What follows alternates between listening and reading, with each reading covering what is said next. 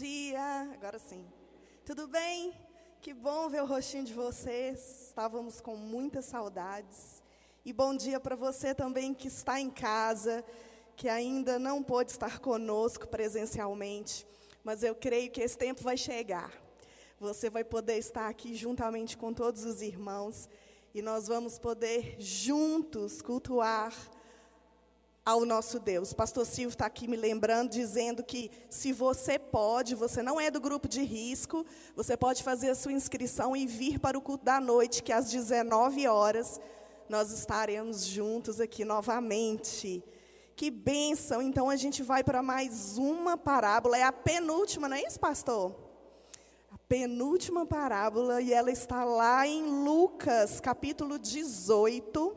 Então vai abrindo aí a sua Bíblia que é a parábola do fariseu e do publicano. Lucas 18, versículo 9. E nós vamos ler até o versículo 14. E a palavra diz assim: Propôs também esta parábola a alguns que confiavam em si mesmos, por se considerarem justos e desprezavam os outros. Dois homens subiram ao templo com o propósito de orar. Um fariseu e o outro publicano. O fariseu, posto em pé, orava de si para si mesmo desta forma: Ó oh Deus, graças te dou, porque não sou como os demais homens, roubadores, injustos e adúlteros, nem ainda como este publicano. Jejuo duas vezes por semana e dou o dízimo de tudo quanto ganho. O publicano, estando de pé, longe, não ousava nem ainda levantar os olhos aos céus, mas batia no peito, dizendo: Ó oh Deus, se propício a mim, pecador. Digo-vos que este desceu justificado para sua casa, e não aquele, porque todo o que se exalta será humilhado, mas o que se humilha será exaltado. Vamos orar mais uma vez?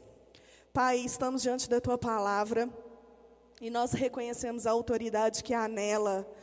Assim como foi orado aqui, o pastor Silvio orou, nós queremos rasgar o nosso coração mediante a tua palavra e te pedir, ó Deus, que o teu Espírito Santo venha nos ensinar essa manhã. Somente o teu Espírito é aquele que nos guia, é ele quem nos ensina todas as coisas, é aquele que abre os olhos do nosso entendimento. E por isso o Espírito Santo de Deus fique à vontade, tanto aqui, nesse lugar, quanto aonde os meus irmãos estiverem agora.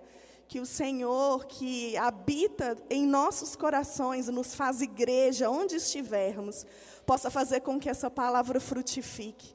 Que o nosso coração seja esse terreno fértil. Que nós possamos sair daqui, ó Deus, transformados pela tua palavra. Em nome de Jesus. Amém. Queridos, é, agora eu vou ter que aprender a pregar para vocês, né? Porque eu só pregava para cá, ó, agora eu vou ter que aprender de novo. Toda vez que a gente é, vai estudar uma parábola, não sei se vocês que estão acompanhando desde o início perceberam que a parábola ela nunca é solta, né? Ela nunca é contada do nada. Ela sempre vem mediante um contexto no qual Jesus está falando. Então, ele traz a parábola para ilustrar, para exemplificar e para trazer. É como se ele estivesse dizendo assim, né? Eu estou te ensinando, agora vou desenhar para você. Né? Ele vem trazendo a parábola como uma forma didática, para que a gente possa entender melhor o princípio que ele está nos ensinando. E essa parábola não é diferente. É, no capítulo 17, no versículo 20 é, Jesus está sendo interrogado pelos fariseus. Então, mais uma vez, essa parábola, ela vem num contexto onde Jesus está ensinando algumas coisas acerca do reino, e, mais uma vez, os fariseus estão presentes ali, e eles estão questionando Jesus. E, e o questionamento dessa vez era se o reino de Deus viria de uma forma visível, né, de uma forma aparente como que seria o reino de Deus? E então Jesus vai explicar que o reino de Deus, ele já veio e ele estava dentro de nós. Né? Maravilhosa essa passagem, quando Jesus traz essa realidade de que o reino de Deus não é simplesmente um reino físico, mas é algo que já existe dentro do seu coração, com a cultura do reino dentro de você. E aí, mediante todo esse ensinamento, né, no versículo 30, vai dizer: Assim será no dia em que o filho do homem se manifestar. Porque aí Jesus, além de dizer que o reino de Deus já veio, ele vai falar sobre a volta de Jesus. Ele está falando ah, do fim de todas as coisas, quando o filho do homem voltar. Então, o aparato do capítulo 18 está no ensinamento de que o reino de Deus, ele vai culminar na volta de Cristo. Então a gente percebe que existem duas parábolas falando sobre oração, que na, no versículo 1 do capítulo 18, uh, ah, Jesus vai contar a parábola daquela viúva insistente, né, com aquele juiz iníquo. E, e aí, quando uh, Jesus vai ensinando que ela insiste, ela vai insistindo com aquele juiz, e o juiz então atende o pedido dela, porque ela estava né, sendo insistindo muito, e aí no versículo 8, a gente pensa, eu acho que o Bruno trouxe essa parábola, né? Ele, ele ensinou essa parábola aqui. E aí ele, é, esse versículo 8 parece que está um pouco fora do, do, texto da parábola, quando diz, né? É, Digo-vos depressa, lhes fará justiça. Contudo, quando vier o filho do homem, achará porventura fé na terra? Aí a gente pensa assim: peraí, Jesus está falando sobre oração sobre insistir na oração, sobre ser perseverante na oração, e de repente Jesus traz essa, esse versículo aqui dizendo, né, quando vier o Filho do Homem achará fé na terra. Por quê? Porque o núcleo, o cerne do capítulo 18 está exatamente na volta de Cristo. Então, quando ele traz a parábola da viúva persistente, ele está dizendo isso. Quando Jesus voltar, ele vai encontrar uma igreja que mantém a sua fé acesa, a sua fé ativa na oração? Será que quando Jesus voltar, ele vai encontrar uma igreja que não é apenas uma igreja ativa nas questões ritualísticas, mas é uma igreja que se mantém firme, viva na questão da oração, mesmo quando ela não vê as respostas imediatas, como a nossa cultura nos ensina hoje, né? Tudo é fast food, tudo é muito rápido. Os filhos da gente, vocês já perceberam quem tem filho? Que tudo tem que ser na hora, né? Eles não, não podem esperar um minuto. Então, essa geração de hoje, ela é assim, imediatista. Essa é a geração que Jesus vai voltar. A, a, a geração de que não se pode esperar. Então, Jesus está trazendo essa parábola dizendo isso. Né? Será que quando ele voltar, ele vai encontrar uma igreja que persevera, mesmo quando não tem respostas. E aí, nesse contexto, ele traz a parábola do fariseu e do publicano. Mas para você perceber uh, todo o contexto final, logo depois dessa parábola, no versículo 15 né, do capítulo 18, ele traz o ensinamento de que algumas crianças vinham e queriam ficar ali sentado com Jesus e os discípulos falaram não é não incomoda o mestre. E aí Jesus traz o quê? Falando é, no versículo 17 em verdade eu vos digo quem não receber o reino de Deus como uma criança de maneira nenhuma entrará nele. Então percebam isso. No capítulo 18 o tempo todo Jesus está trazendo a realidade do reino. Por quê? Porque os fariseus estavam questionando se o reino já tinha vindo, como seria o reino. Mas Jesus não apenas ensina que o reino já veio, mas ele também ensina quem entraria nele e como que as, como criança você deveria é, entrar no reino com a questão da humildade, da simplicidade, da pureza. E também ele vai dizer né, da questão da volta de Cristo, porque não tem como você falar do reino de Cristo, de Deus, sem falar da volta de Cristo. Uma coisa está interligada à outra. Você não pode viver o reino de Deus aqui agora. Você não pode carregar o reino de Deus dentro do seu coração sem olhar para a volta de Cristo. Se você é um cristão que não olha, não vive, não pensa, não age com os olhos na volta de Cristo, questione se o reino de Deus realmente está dentro de você. E logo depois ele vai falar do jovem rico. O jovem rico está é, tá ali no meio da conversa e ele fala com Jesus exatamente assim: Senhor, o que, que eu tenho que fazer para herdar a vida eterna? E aí ele vai falar: eu, eu obedeço os mandamentos, eu faço isso, eu faço aquilo, eu cumpro tudo. Aí Jesus fala com ele assim: então já que você faz tudo, vende tudo que você tem e me segue. Porque aí Jesus vai tocar no quê? No propósito de vida dele, não naquilo que ele tem. E aí aquele homem fica triste, né? Então, o tempo todo, no capítulo 18, Jesus está trazendo a realidade do reino de Deus, quem entra no reino, quem faz parte do reino, e em relação à volta de Cristo. Então, a partir do versículo 9, Jesus traz então, propôs também esta parábola a alguns que confiavam em si mesmos por se considerarem justos e desprezavam os outros. Essa parábola, a parábola do juiz iníquo e a parábola no capítulo 19 de Lucas, que vai falar das minas, são as únicas parábolas que Jesus já fala o propósito dela. Geralmente vem a parábola e no final vem a explicação. Algumas vêm a parábola e ele chama os discípulos à parte para explicar a parábola. Mas essas parábolas aqui em específico, Jesus já fala o propósito, ele já explica a parábola e depois ele conta a parábola. Então, para que serve essa parábola? Ele já explicou aqui no versículo 9. Essa, pra, essa parábola foi proposta para alguns que confiavam em si mesmos, por considerarem o quê? Justos e desprezavam os outros. Eu quero chamar a sua atenção. Quem é que estava questionando Jesus a respeito do reino? Os fariseus. E eu quero já fazer uma ligação com você do versículo 9 para o 14. Porque o 14 vai dizer assim: Digo-vos que este desceu justificado para sua casa e não aquele. Então, nós vamos ver aqui nessa parábola um paradoxo muito interessante. Existia um homem que subiu ao templo para orar e ele se achava justo.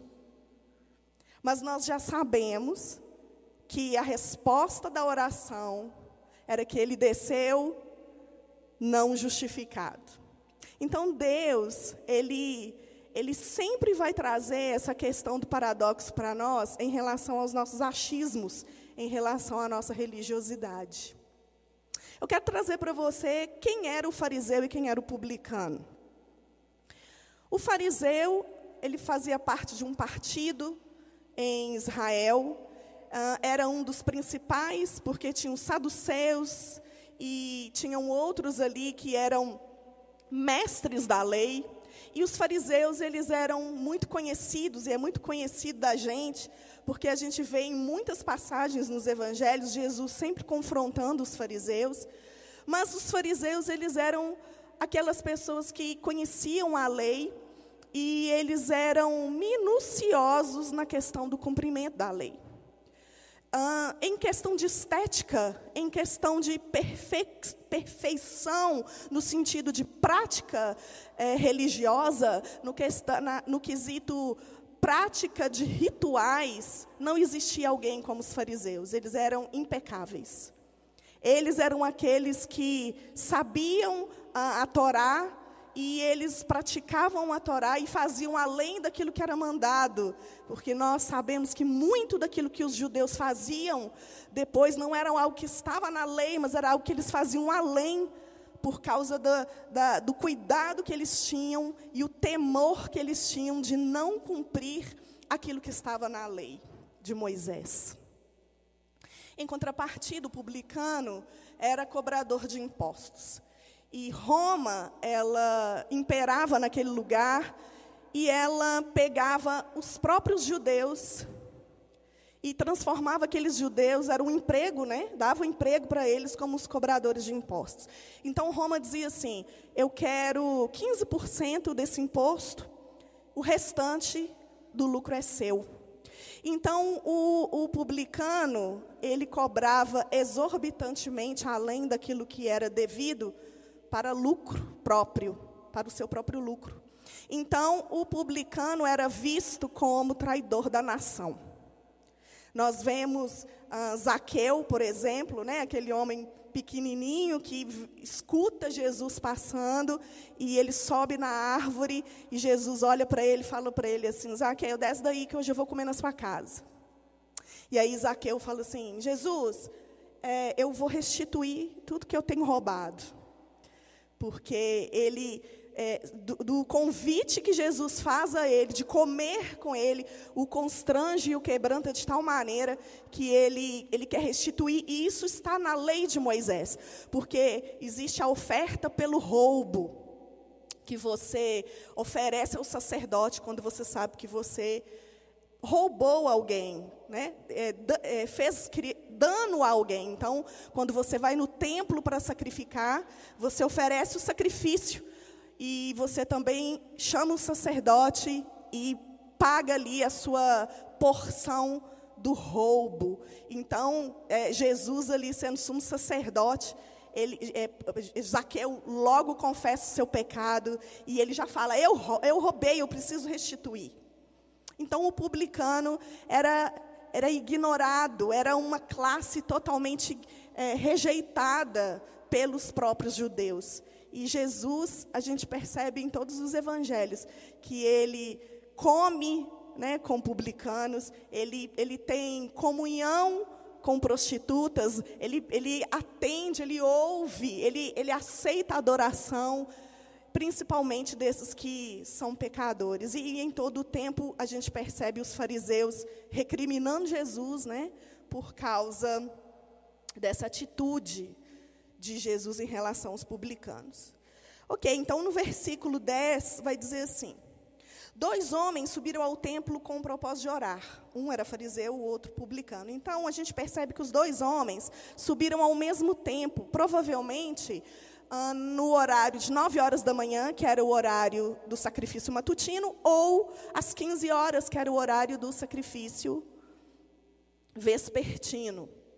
E aí o 11 vai dizer: O fariseu, posto em pé, orava de si para si mesmo desta forma: Ó oh Deus, graças te dou, porque não sou como os demais homens, roubadores, injustos e adúlteros, nem ainda como este publicano.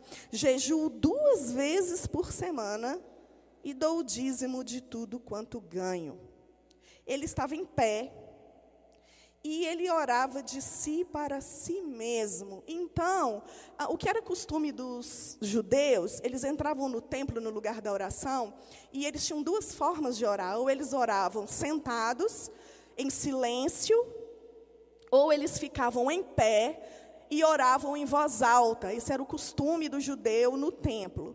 E a minha versão vai dizer que ele orava de si para si mesmo, e alguns teólogos vão dizer que não é uma questão de oração silenciosa, como algumas traduções vão dizer no íntimo, mas era uma oração que, sabe, é uma pergunta, vou abrir um parênteses aqui para nós.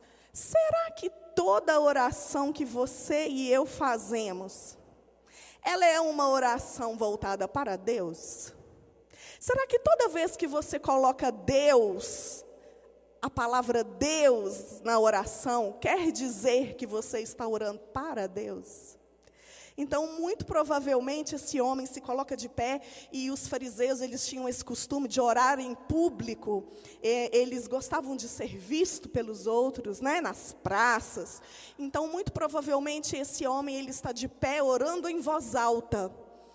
Havia pessoas ali ouvindo a oração dele.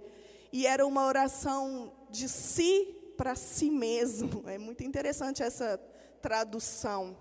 E aí vai dizer qual era a oração dele. Ele vai dizer que, versículo 11: Ó oh Deus, graças te dou. Ele começa com um agradecimento, porque eu não sou como os demais homens, roubadores, injustos e adúlteros, e nem ainda como este publicano. O publicano, ele, nós vamos falar dele daqui a pouco, mas ele não estava perto do fariseu. Mas ele estava num lugar que o fariseu poderia vê-lo, porque ele, ele coloca o fariseu também como um exemplo, né? e ele agradece a Deus de que ele não é como o publicano, desculpa, o publicano está longe, mas ele está à vista. Então, o fariseu, ele vai é, agradecer a Deus, ele começa com agradecimento. E qual que é o agradecimento dele? Deus, obrigado porque eu não sou como os pecadores. Eu não roubo, eu não adultero, eu não falo mentira, eu não, eu não assisto novela, eu não faço fofoca e né, qualquer outra aí que você falar. E também não sou como esse publicano, desprezível, traidor da nação. E aí, depois que ele faz a comparação dele com os demais pecadores, ele vai para o que ele faz. Aí ele vai dizer: Eu jejuo duas vezes por semana. Ah, em Deuteronômio 26, né, e na lei, vai dizer que é, o, os judeus eram obrigados a jejuar uma vez por ano. No Yom Kippur, no dia da expiação, quando a nação vestia de pano de saco e iam todos para o arrependimento.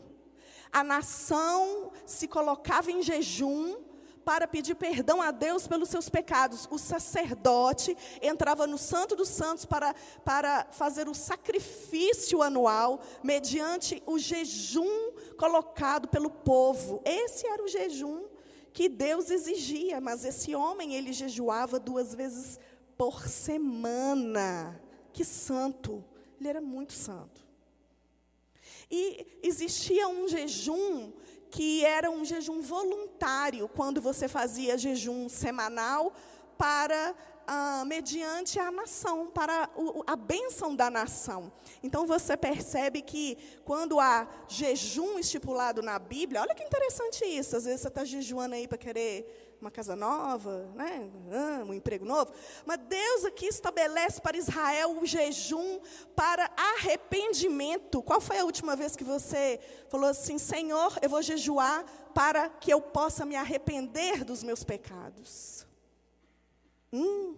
E qual foi a última vez que você falou, eu vou fazer um jejum para o bem do Brasil, para que essa pandemia vá embora, para que as pessoas né, sejam curadas? Era esse estabelecido jejum para Israel, mas esse homem, ele, ele está trazendo na oração dele o agradecimento por ele ser santo, separado, ele não era um pecador, e também ele era muito bom. Ele não era, ele era acima da média, vocês concordam? Porque o cara fazia além do que era mandado. Ele era proativo. Né? Ele olhava e falava assim: o que, tem para fazer isso aqui? Não, vou fazer muito mais. Por quê?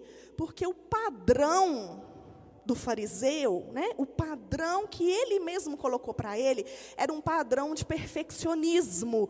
Por quê? Porque ele gostava de ser aplaudido pelos homens e também por Deus. Porque a oração dele você vai perceber que é uma oração que ele está agradecendo a Deus, não porque Deus o abençoa, não porque Deus o livra do mal, não porque Deus o coloca como um mestre da lei para abençoar as demais pessoas, mas ele agradece a Deus porque ele é bom.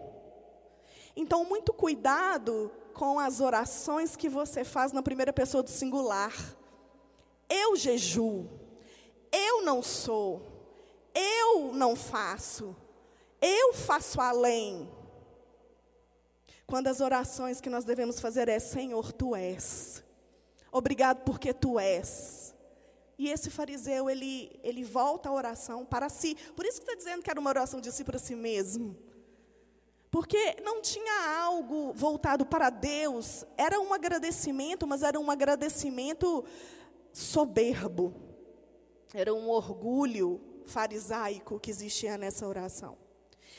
E aí ele vai dizer também que ele dava o dízimo de tudo o que ele ganhava. Geralmente esse dízimo era de produtos né, da terra. Então em Levíticos vai dizer que o produtor, ele o produtor ele vai é, dizimar tudo que ele colhe. Então, quando o judeu ele ia lá adquirir o produto, o produto já estava dizimado, ele poderia consumir aquele aquele produto. Porém, esse fariseu, ele dava o dízimo do dízimo. Ele não se contentava com o dízimo dado pelo produtor. Porque ele poderia pensar assim: vai que esse produtor não deu dízimo coisa nenhuma e eu como isso aqui, e aí eu vou estar em pecado diante de Deus. Eu jamais posso estar em pecado diante de Deus. Eu sou santo. Então, ele não confiava no sacrifício do outro, mas ele tinha que se sacrificar por ele mesmo. Ele não confiava no que o outro fazia, mas ele mesmo tinha que fazer. Então, era uma religião voltada para o eu faço.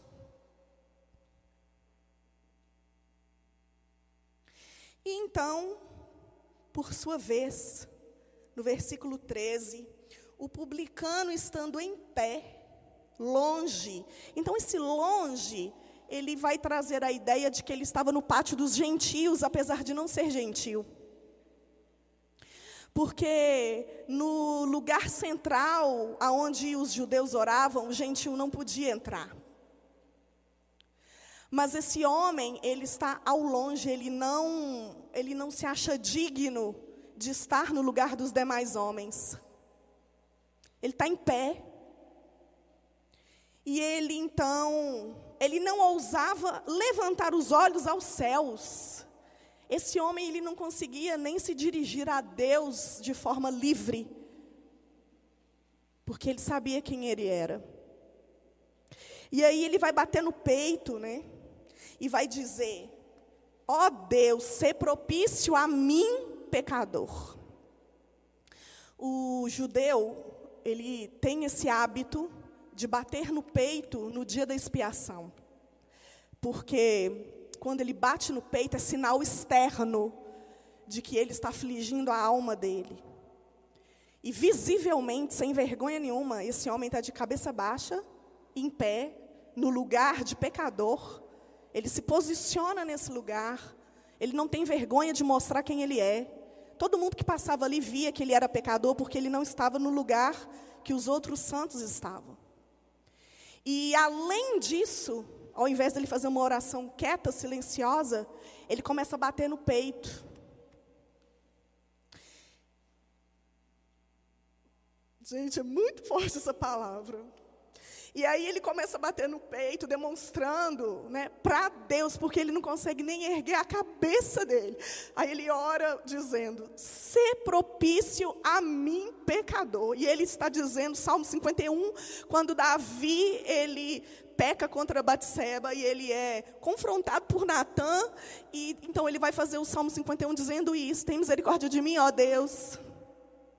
Algumas traduções vão trazer a misericórdia. E essa palavra no grego, né, propício, vai, vai arremeter-nos ao propiciatório, quando era o lugar do derramamento de sangue, aonde o sacrifício era oferecido. Esse homem está dizendo assim: é só através do teu sangue. Eu preciso ser redimido. Eu preciso de redenção. E ele era judeu. Para um judeu, vocês lembram que eles tinham a circuncisão e, e, eles já se achavam justos, né, justificados, porque eles eram filhos de Abraão, circuncidados. Então, era inadmissível um judeu falar isso. Né? É, eu preciso de justificação, eu preciso de redenção.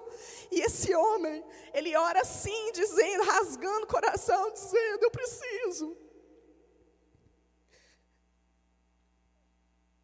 E é uma oração tão curtinha, irmãos. Ele não fala o que ele faz. Né? E se comparar com alguém, então, porque o fariseu ele está se comparando. Eu não sou igual fulano, eu não sou igual isso, eu faço isso, eu sou muito bom. E o, e o publicano, ele chega diante de Deus de mãos vazias, ele não pode se comparar a ninguém. Ele sabe quem ele é. E ele começa a bater no peito, e ele começa a se afligir, afligir a alma dele. Ele não faz jejum, ele não dá o dízimo, ele não, não tem nada para oferecer. Mas ele simplesmente rasga o coração dele e fala para Deus: Eu sou pecador. E ele não tem vergonha, ele não tem medo das pessoas chegarem ali e dizer, ah lá, tá vendo como que ele é pecador? Ele até sabe que é pecador. Ele tanto é pecador que ele mesmo sabe, ele reconhece. E esse homem não está preocupado com o apontamento dos dedos, porque na realidade existia um fariseu ali apontando para ele. Olha lá, eu não sou igual a ele. Olha lá, ó Deus, está vendo ele afligindo a alma ali? Está vendo ele? Eu não sou igual a ele, não. Porque às vezes o que, que a gente faz? A gente mesmo bate no peito, né? Pecador. Ele é pecador, eu não. E era essa a oração desse publicano. O versículo 14 traz a resposta da oração. Os dois tiveram resposta. Eram dois homens em lugares diferentes, com postura diferente, com oração diferente e com respostas diferentes. Ele vai dizer, versículo 14: Digo-vos que este, o publicano, desceu justificado para sua casa, e não aquele porque todo o que se exalta será humilhado, mas o que se humilha será exaltado. Então, irmãos, eu quero trazer algo para nós pensarmos aqui essa manhã. O que o fariseu estava fazendo, trazer diante de Deus os feitos, né, não era de em si um pecado. Nós vemos Davi no Salmo 18, por exemplo, no versículo 20, trazendo isso, dizendo: Eu ando na minha integridade. Senhor, olha para a minha integridade e vê, vê que eu tenho andado na tua justiça. Davi muitas vezes apresentava a Deus como ele era obediente a Deus. Mas, se você olhar todo o, todo o capítulo 18 de Salmos, você vai perceber que ali tem reconhecimento de quem Deus era, Deus é a rocha, Ele é o libertador. É, Davi só pode vencer as batalhas porque Deus é com ele. Né? ele será salvo dos inimigos porque Deus é a rocha, é o abrigo dele. Ali tem adoração, ali tem reconhecimento, ali tem pedido de salvação, pedido de libertação, ali tem adoração. Então, é, biblicamente falando, na lei, simplesmente chegar a Deus e dizer: Olha, Deus, porque muitas vezes, irmãos, eu não sei você, mas muitas vezes a gente chega para Deus e fala assim: Deus, por que, que isso está acontecendo comigo? Porque eu, eu tenho te servido, eu tenho é, andado nos teus caminhos, mas o que, que vem além dessa fala? O que, que tem além na sua oração? Porque o, o, só fazer não faz de você mais merecedor do que os outros. Você quer um exemplo prático? Eu já ouvi tanto nesse, nessa quarentena pessoas dizendo assim: na minha casa não entra Covid-19, porque nós somos ungidos do Senhor. Aqui o sangue do Cordeiro está na minha porta e ninguém entra. Mal nenhum entra. Aí, irmãos, quando um pega o Covid, entra em conflito com Deus vai questionar Deus. Oi, Deus, espera aí, por que eu peguei isso? Aí a gente percebe que a gente entrou num grau, num nível de religiosidade tão grande, e a gente acha que Deus entrega as coisas para nós por meritocracia. É, você chega com um relatório como fariseu, né, entrega para Deus o rolo, assim, ó, derrama o rolo e fala: Ó oh, Deus, vem cá, vamos, vamos checklist. Eu dou o dízimo, ok. É, não adulterei com a minha esposa essa, essa semana, ok. É, eu não menti, ok. Eu não sei o que, ok. Aí, beleza. Aí acontece alguma coisa com você, você fala, Deus, como assim o Senhor permitiu isso? Porque nós estamos tendo uma atitude religiosa farisaica. Né? Nós não percebemos que nós estamos no mundo e estamos sujeitos às coisas da queda, porque desde Adão nós estamos susceptíveis às coisas né, que são propícias à queda. E aí nossa religião entra em colapso. Quando, eu vou, vou até tirar o Covid. Quando, por exemplo, você perde alguém da sua família, ou acontece um, perde o emprego, ou você é traído por alguém, e aí você vai olhar para Deus e falar assim: Deus não me ama, Deus não está olhando para mim coisa nenhuma, eu vou parar então de fazer o que eu estou fazendo, não está adiantando. Então quer dizer que a sua forma de cultuar a Deus, de servir a Deus, é a base da troca.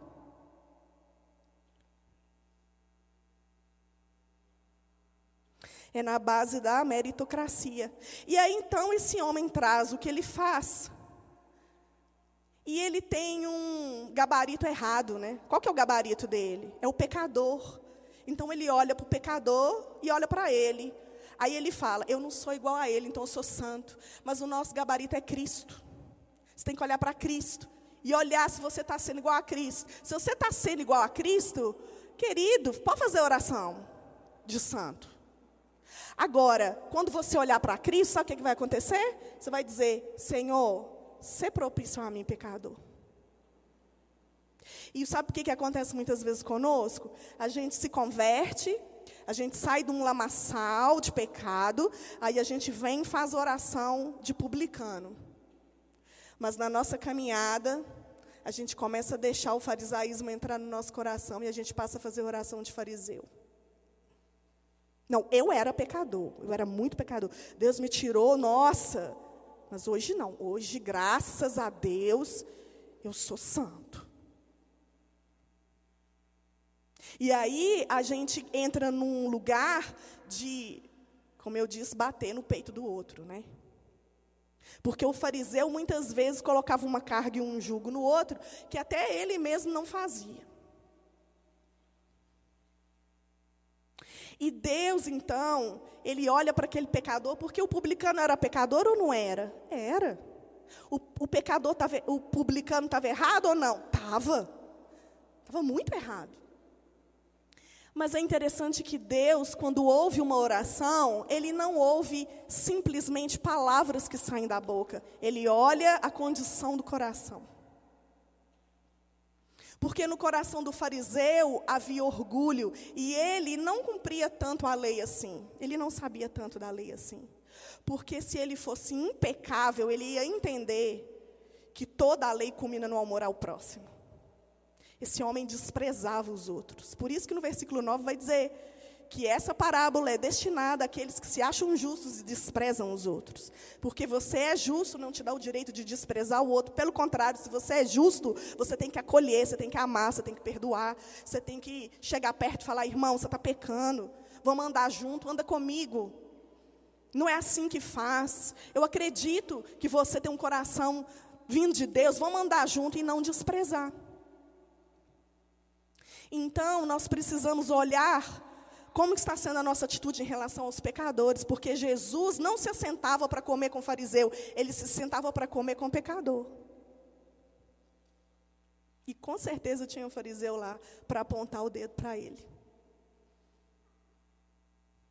Então Jesus olha para a condição do coração. Então existe dois corações diferentes ali, existe um coração soberbo, orgulhoso, que não precisa de pedir nada. Você reparou que na, no pedido do fariseu não tem um Senhor, continue guardando a minha vida, a minha família, os meus filhos. É, obrigado, Deus, porque o Senhor é, não permitiu que coisas ruins acontecessem. O Senhor é soberano, Tu és Deus. Obrigado, Deus. A oração dele é voltada para o que ele faz no padrão estabelecido que ele faz. Mas na, em momento algum tem algo vindo Deus, o que Deus fez. Então era um agradecimento estranho. Porque na verdade não era Deus que fazia ele ser o que ele é, mas era ele mesmo que se esforçava para ser santo na força do braço dele. Então Deus não tinha muito a ver com a santidade dele. Quem tinha a ver com a santidade dele era ele mesmo, com os padrões estabelecidos por ele mesmo. E, em contrapartida, existia ali um pecador, mas com o coração quebrantado e contrito, e esse Deus não despreza. Então, essa manhã, eu quero que nós possamos refletir nisso. Que tipo de oração nós temos feito? Será que nós temos feito oração de fariseu? Ou nós temos feito oração de publicano? Ele finaliza dizendo isso, porque todo o que se exalta será humilhado, mas o que se humilha, esse será exaltado. Ele traz, finaliza essa, esse versículo na mesma parábola de Lucas, capítulo 14, quando ele vai dizer dos primeiros lugares, quando alguém deseja os primeiros lugares, e aí ele vai dizer no versículo 11: Pois todo que se exalta será humilhado, mas o que se humilha será exaltado. Eu quero fazer um convite para mim, para você nessa manhã, e para você que está em casa também. Essa manhã é manhã de arrependimento. Essa manhã é uma manhã de nos arrependermos do coração farisaico que às vezes nós temos. Fica de pé em seu lugar. Eu queria te chamar aqui na frente, mas eu não posso. Mas aí no seu lugar, tem alguém aí do teclado, alguém do louvor aqui? Eu queria convidar você a fechar os seus olhos agora. Você que está em casa também pode fazer isso. Comece a falar com Deus aí no seu lugar o tipo de oração que você tem feito. Senhor, eu tenho, eu tenho sido um fariseu, eu tenho orado de uma forma que eu mesma tenho feito exigências e cobranças do Senhor. Eu preciso de arrependimento essa manhã. Você pode falar isso aí com você? Quem sabe você, não de uma forma visível, mas de si para si mesmo, você pode afligir a sua alma e bater no seu peito, dizendo: Tem misericórdia de mim. Tem misericórdia de mim, Senhor, que eu sou pecador. Tem misericórdia de mim. Comece, às vezes você não tem nem o que dizer. Esse homem não confessou o pecado em si. Ele não disse, Senhor, eu tenho roubado, como Zaqueu fez. Zaqueu disse, eu tenho roubado, então eu vou restituir. Esse homem não tinha força nem para falar o que ele estava fazendo. Mas, de repente, hoje, nessa manhã, você está aí sem forças, com vergonha, você não está conseguindo olhar para Deus e dizer: É, Senhor, eu estou aqui no lugar dos gentios essa manhã, porque eu não tenho coragem de me adentrar ao lugar das pessoas que cumprem a tua palavra. Mas essa manhã eu quero te pedir arrependimento, arrependimento, arrependimento. Começa a falar aí no seu lugar, querido. Você não saiu da sua casa nessa manhã fria, para você vir aqui assistir um culto, participe. O Espírito Santo de Deus está aí com você, está aí na sua casa também. Comece a falar para Ele: Senhor, os meus pecados têm me afastado de Ti. E mesmo tendo anos na tua casa, mesmo tendo anos servindo a tua igreja, quem sabe você é um diácono, quem sabe você é um pastor, quem sabe você é um líder de célula, e você diz, mesmo te servindo durante tanto tempo, eu tenho agido como fariseu, eu tenho feito coisas e tenho, às vezes eu não falo, não verbalizo, mas no meu coração eu me acho melhor do que as outras pessoas. De repente no seu coração você está fazendo essa oração aí, não, na minha casa não entra esse tipo de coisa. Na minha casa não, na minha casa não vai ser atingida. Irmão, eu oro para que não seja mesmo, mas é pela misericórdia de Deus, é porque Deus é misericordioso, é porque Deus tem um plano para que você não seja atingido. Não é porque você é bom, não é porque você faz parte da família de Deus, mas porque Deus tem um plano e um propósito na sua vida. Deus, nessa manhã nós queremos nos arrepender, Senhor. Nós queremos, ó Deus, no nome de Jesus, bater na nossa alma, afligir a nossa alma e dizer, ó Deus, ser propício Ser propício, derrama teu sangue. Oh, Jesus, o teu sacrifício já foi feito. O seu sangue já foi derramado e nós agora nos apropriamos dele. Nós queremos a partir de agora, Deus, sair de toda religiosidade. Nós queremos te servir, ó Deus, não por aquilo que o Senhor faz, não por aquilo que nós podemos fazer, mas por aquilo que tu és, porque o Senhor é bom, porque a sua misericórdia dura de geração em geração. Senhor, em nome de Jesus, essa manhã nós rasgamos as nossas vestes, vestimos panos de saco e cinza, dizendo, Senhor, que somos pecadores e carecemos, ó Deus, que o Senhor venha nos lavar, nos limpar limpar, nos purificar, Senhor. Tira a arrogância, a arrogância do nosso coração. Tira a religiosidade, a idolatria do eu. Oh Deus, quantas vezes, oh Deus, nós temos adorado a nós mesmos achando, Deus, porque cumprimos rituais, nós somos melhores do que as outras pessoas. Senhor, tem misericórdia de nós. O teu evangelho nos ensina que o amor ao próximo é o ápice, ó Deus, dos mandamentos. Eu preciso amar o meu próximo como eu me amo, Senhor, e por isso o meu próximo pode ser o samaritano. Por isso o meu próximo pode ser o publicano. Por isso o meu próximo pode ser o roubador, o adúltero, o mentiroso. O meu próximo, Senhor, pode ser alguém que tem pecado, pecados tão grotescos, tão horríveis, mas o Senhor se assentava com ele, o Senhor estendia a mão, o Senhor convidava, se convidava para estar à mesa com eles, e mesa é lugar de comunhão. Deus, essa manhã nós queremos, ó Pai, tirar os olhos da religiosidade, Senhor. Oh, Jesus, nós queremos essa manhã te pedir, hein? vem almoçar conosco, vem comer conosco. Oh Deus, nós nos arrependemos e no mundo espiritual, nós queremos restituir tudo que nós roubamos, porque nós reconhecemos o pecado. O pecado já está à porta, e se eu acho que eu não tenho pecado, eu já sou pecadora, Senhor. Nessa manhã é manhã de arrepender, é manhã, Senhor, de rasgar as vestes. Eu não sou boa, eu não sou boa, meus irmãos não são bons, Deus. Tu és bom, o Senhor o único bom.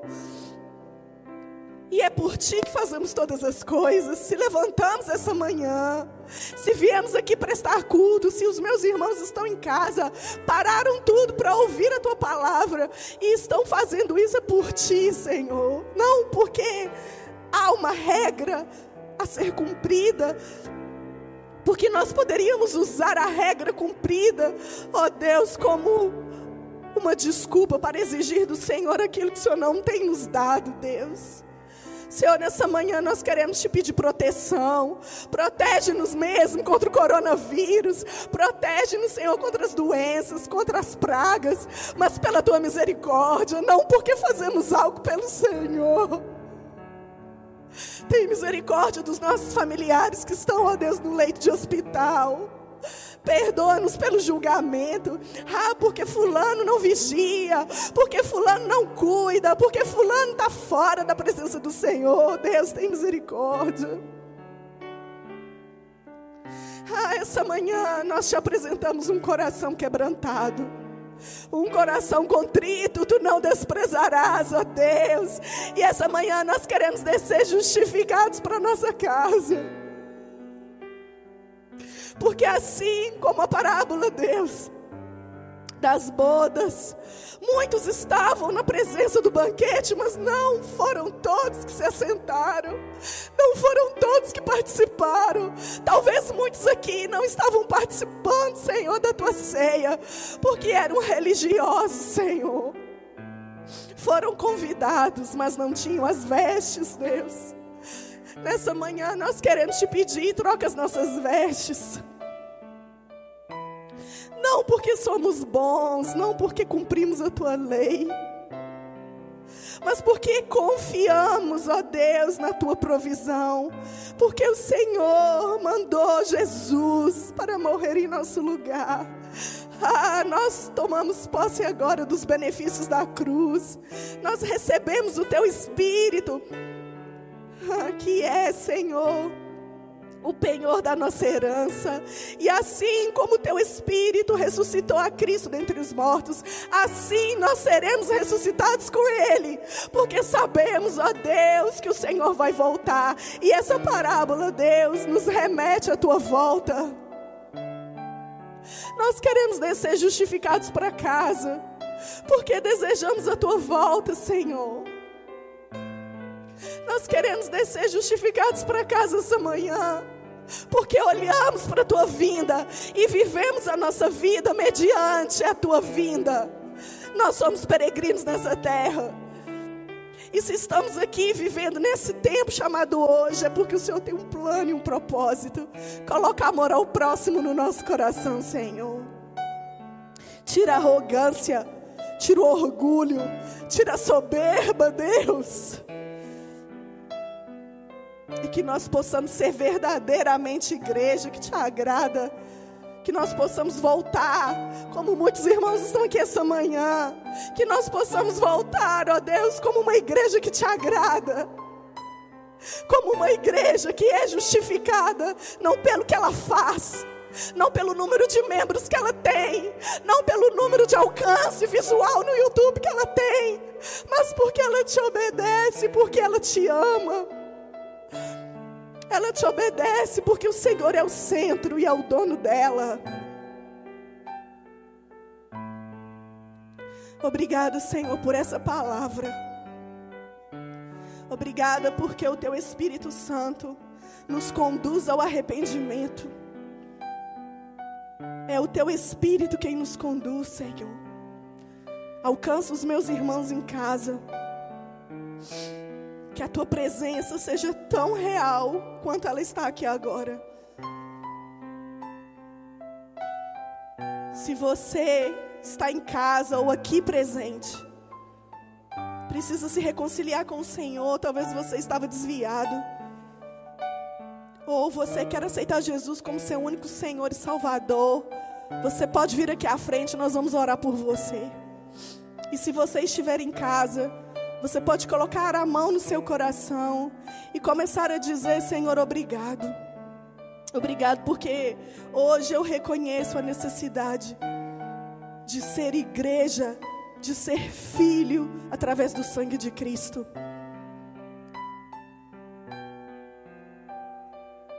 Não tem ninguém aqui hoje? Então nós queremos apenas, Senhor, agradecer ao Senhor assim, orando, agradecendo a Ti. Não porque nós somos bons, mas porque o Senhor é bom. O Senhor é bom, o Senhor é santo e o nosso parâmetro de comparação não é o pecador, mas é o Senhor. Paulo disse: Sede meus imitadores, como eu sou de Cristo. E nós iremos seguir, Deus. Vamos descer para a nossa casa olhando o Senhor como parâmetro. Em nome de Jesus. Você pode dizer um amém? Glória a Deus. Aplaude o Senhor aí no seu lugar. Que o Senhor abençoe você, a sua semana. Que essa semana você possa ruminar essa palavra. E que se você puder estar aqui à noite conosco, nós vamos estar aqui juntos. Em nome de Jesus, eu te abençoo. E até a próxima, em nome de Jesus.